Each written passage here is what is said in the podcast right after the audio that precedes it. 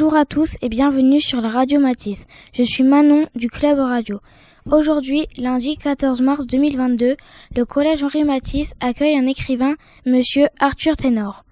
Les élèves de quatrième ont la chance de le rencontrer dans le cadre d'un projet avec madame Duville, professeur de français, et monsieur Leroy, professeur documentaliste. Les élèves ont lu le roman La guerre des youtubeurs, édité chez Scrineo. Ce roman est très apprécié des jeunes lecteurs. Il est d'ailleurs dans la sélection 2022 du prix littéraire Graines de critique. Bonjour, monsieur Ténor. Oui, bonjour. Pouvez-vous nous résumer l'histoire du livre, le sujet principal de ce roman? Ah, des youtubeurs. euh, oh, c'est l'histoire toute simple euh, d'une jeune youtubeuse qui a un succès phénoménal. Un million de followers. Je vous dis pas, hein. Selon le problème, c'est que plus tu deviens célèbre, plus tu t'élèves et plus tu euh, tu deviens visible, euh, des gentils, euh, des fans et puis des jaloux, des méchants. Et en fait, c'est ce à quoi on va assister, c'est à tous les ennuis qu'une jeune youtubeuse peut connaître quand on se confronte au grand grand public et que dans ce grand grand public, il y a des très très grands grands méchants. Et quand le grand grand méchant euh, s'en prend à toi euh, et que tu réagis mal, que tu sais pas bien comment traiter euh, les, ces formes d'agression, eh ben ça peut aller de mal en pis. C'est ce qui c'est ce qui est arrivé à cette jeune fille. Jusqu'où Bah faut lire le livre. Hein. Voilà. Donc c'est l'histoire non pas d'une ascension, mais d'une d'une dégringolade qui n'est pas que le fait des agresseurs en fait. Comment vous est venue l'idée d'écrire ce livre?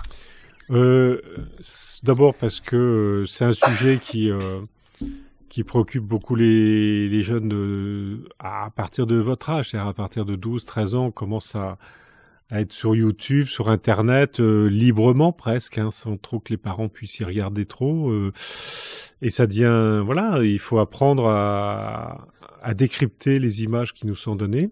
Donc ça, c'est le premier point. Le deuxième, c'est que j'ai vu un reportage sur une jeune fille qui euh, connaît exactement ce que je raconte dans ce livre. Et c'était, euh, quand je dis, euh, c'était l'épouvante, le cauchemar. C'est-à-dire quand, quand la, ce que j'appelle les hyènes du web. Alors les, les hyènes du web, c'est des gens qui chassent en meute. Leur seul plaisir, c'est de désinguer l'autre, c'est d'être méchant. Et ils le sont d'autant plus qu'ils sont anonymes. Alors ces hyènes du web, ils se, ils s'écrivent entre eux, ils s'envoient des messages, ils disent ah tiens j'ai trouvé quelqu'un qu'on va pouvoir désinguer, et ils débarquent, mais ils débarquent à 200, 400, 600 euh, à pourrir la vie d'un YouTuber. Et c'est ce qui est arrivé à une jeune fille en vrai, et ça a été très très très douloureux pour elle. Sarah va maintenant vous poser quelques questions pour apprendre à mieux vous connaître. Bonjour Monsieur Ténor. Bonjour. En lisant votre biographie sur le site internet Babelio, il est écrit que votre vrai nom est Christian Escaf. Pourquoi avoir utilisé un autre nom pour votre métier d'écrivain? Oh, En fait, c'est c'était pas vraiment vraiment volontaire. C'est lorsque j'ai rencontré mon premier éditeur pour la première fois de ma vie pour mon tout premier livre. Il m'a demandé euh, comment voulez-vous signer votre livre et vos futurs livres? Est-ce que vous gardez votre euh, nom, votre patronyme de naissance, Christian Escafre Alors, ou est-ce que vous souhaitez prendre un nom de plume? Et voilà, j'ai eu l'idée, je me suis dit tiens, peut-être que c'est pas mal parce que bon, j'avais une profession où euh, voilà, euh, un peu sérieuse, on dira, et tout ça, et peut-être qu'il fallait pas trop mélanger avec euh, avec l'activité professionnelle d'écrivain pour la jeunesse, tout ça. Donc j'ai dit oui, c'est pas mal d'avoir une deuxième identité. Donc j'ai proposé le nom d'un de mes personnages, un héros que moi j'avais créé, qui était le héros d'un roman euh, pour adultes d'ailleurs, qui, qui, est devenu ensuite un roman pour jeunesse. Et donc euh, voilà, j'ai changé. Alors je renie pas mes ancêtres euh, visigoths, mais c'est pas mal de porter un pseudonyme. D'abord, ça fait deux dates d'anniversaire, un pour Christian et un pour Arthur. Donc Arthur, c'est le 27 mars, et Christian, c'est le 5 juin. Donc j'ai deux cadeaux dans l'année. C'est bien, hein? Avant d'être écrivain, vous avez exercé le métier d'instituteur. Pouvez-vous nous en dire plus sur votre parcours professionnel? Ah, oh, j'ai un parcours professionnel euh, très sinueux, on va dire. Euh, parce que euh, oui, c'est vrai que été un instituteur, j'ai passé le concours de l'école normale, mais j'ai démissionné. Bon, je pense que j'étais pas vraiment fait pour ce métier. Je crois qu'il faut pas, dans un métier aussi important où il y a tant de responsabilités, vaut mieux éviter de persévérer si on n'est pas fait pour ça. Donc du coup, j'ai exercé plusieurs métiers. Euh, et notamment, bon, j'ai été banquier, euh, enfin employé de banque. J'ai manipulé beaucoup d'argent. C'était pas le mien, c'est dommage. Et puis sinon, je me suis mis à mon compte deux fois. Une fois, j'ai fait faillite mais comme il faut, j'ai bouffé tout le, toute mon, toutes mes économies, mais j'ai appris énormément de choses. Si bien que la deuxième fois, quand j'ai recréé à nouveau une entreprise, là, j'ai réussi parce que j'avais l'expérience et je savais ce qu'il fallait pas faire pour. Euh, et donc, j'ai créé une petite, euh, enfin, un truc, euh, comment je dirais, une, une activité dans le monde de la formation et du conseil en entreprise à Paris. Et là, ça m'a permis, euh, pareil, de découvrir beaucoup, beaucoup de choses sur le monde. Voilà, entre autres, hein, voilà ce que j'ai fait. Pourquoi notamment avoir décidé de devenir écrivain? Ben, En fait, j'ai pas décidé de devenir écrivain. Euh, parce que j'aurais jamais décidé. C'était le, le, le truc le plus invraisemblable et impossible. Il faut savoir que je suis dyslexique. Ça veut dire que j'ai une scolarité très très difficile à cause de ça, puisque je confondais les P, les Q, les C, les S, que j'ai une orthographe qui est un petit peu, voilà, faut que je fasse beaucoup beaucoup d'efforts. Et donc, euh, il n'y a aucun métier qui était plus éloigné que celui que, enfin que que ça, que que, que l'écriture. Enfin, je veux dire, c'est pour un dyslexique devenir écrivain, c'est, je sais pas moi. Et donc, euh, mais en même temps, j'ai une personnalité qui aime relever des défis. Et je crois que, voilà, une fois dans ma vie, j'ai décidé de relever le défi en me disant, mais peut-être que je peux quand même arriver à faire quelque chose.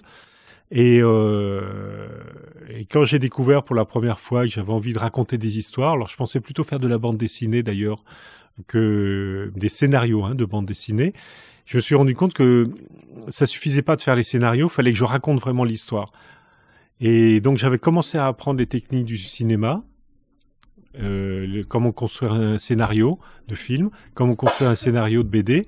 Et ça, ça m'a énormément aidé à structurer mes récits. Et euh, après, il a fallu que je tricote, que je tricote les, les mots, les phrases pour en faire des romans. Voilà comment c'est venu. Pour devenir écrivain, il faut trouver un éditeur qui accepte de publier ses livres. Quel fut votre premier livre? Alors, le, premier livre que j'ai écrit, c'est à l'âge de 18 ans. Mais euh, évidemment, il était impubliable.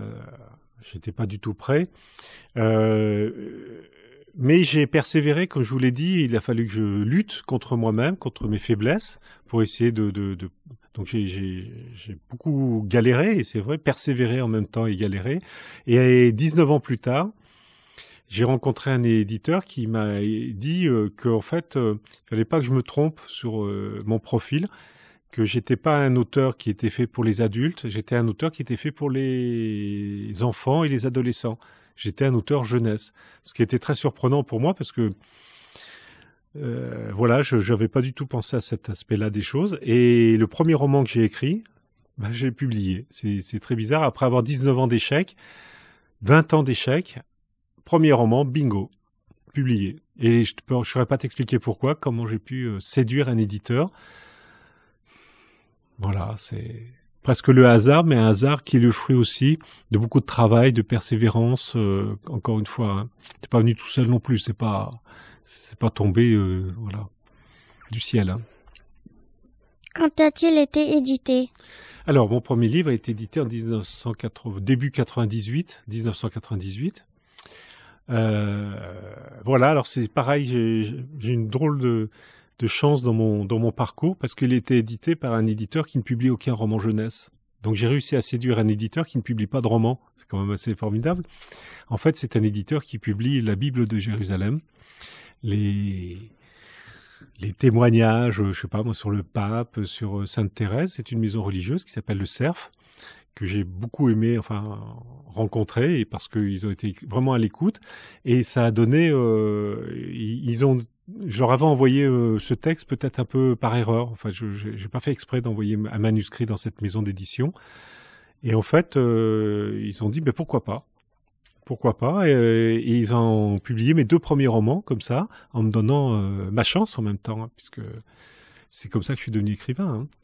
Formidable. Et je tiens à dire une petite chose, c'est que c'est pas le, le frère Jean-Marie, qui est un frère dominicain, qui m'a publié, c'est qu'ils ont le comité de lecture, c'est une jeune fille de 12 ans, donc de votre âge, qui a donné, qui m'a donné sa chance. C'est elle qui a lu mes deux premiers manuscrits, qui a dit mais c'est super, faut le publier. C'est incroyable, hein Et après j'ai rencontré, grâce à ces deux premiers romans, un, autre éditeur qui lui était chez Magnard, qui est une maison euh, moyenne, grande moyenne, on va dire. Et, euh, et là j'ai fait sept bouquins chez chez Magnard, donc euh, la carrière était était partie. Quel était le titre de votre premier roman? Alors, ça s'appelait Le labyrinthe du chevalier de Montbrisac. Et c'était dans une série qui s'appelait Vendor Détective. Et il y en a eu un deuxième qui était Les folies du docteur Genius. Donc c'était deux, deux épisodes de, d'une série policière, on va dire. Combien de livres avez-vous écrit jusqu'à présent et quel genre d'histoire écrivez-vous? À quel lecteur s'adresse-t-il? Alors, je vais commencer par la fin, puis je vais revenir à la, la troisième question pour revenir à la première. Un auteur jeunesse comme moi, un romancier jeunesse, il s'adresse de 7 à 17 ans, on dira. Pour fixer des frontières, mais 7 ans parce que c'est quand on apprend à, écrire et à lire et à écrire. Et euh, 17 ans, c'est parce qu'après on passe, on devient jeune adulte euh, et on change un peu de, de, catégorie, si je puis dire, de lecteur. Donc euh, de 7 à 17 ans, j'ai publié donc de 7 à 17 ans des albums. certains pourront peut-être connaître, je sais pas, bon, euh, les durs à cuire chez Nathan, euh, la série. Euh, après, il y a eu les les Chevaliers en herbe pour les 8-10 ans. Et puis voilà, j'ai la série du félin, c'est James Bond médiéval, là c'est pour les 10-12 ans. Ça, c'était des séries, voilà, pour les, les, les, classes primaires. Et puis après, j'ai écrit beaucoup. Alors là, depuis une dizaine d'années, j'écris principalement pour les collégiens, sixième, troisième. Et alors là, toutes sortes de romans. Et puis, il y a eu aussi des gros, des gros pavés. Quand je dis pavés, pour moi, c'est des pavés. Hein. 400 pages, 500 pages, ça, ça commence à faire. Hein. Et là, je suis très surpris d'avoir publié des, des, gros pavés. Hein. Mais c'est arrivé. Comme, c'était, c'est, comme je l'ai dit précédemment, ce sont des défis que je me suis lancé, dont celui d'écrire des, des pavés de 400 pages. En quoi consiste votre métier d'écrivain Comment écrit-on un livre, par exemple? Quelles sont vos sources d'inspiration? Alors, je pareil, je vais prendre les questions dans l'ordre qui m'intéresse. Euh, les sources d'inspiration, alors pour moi, euh, c'est tout.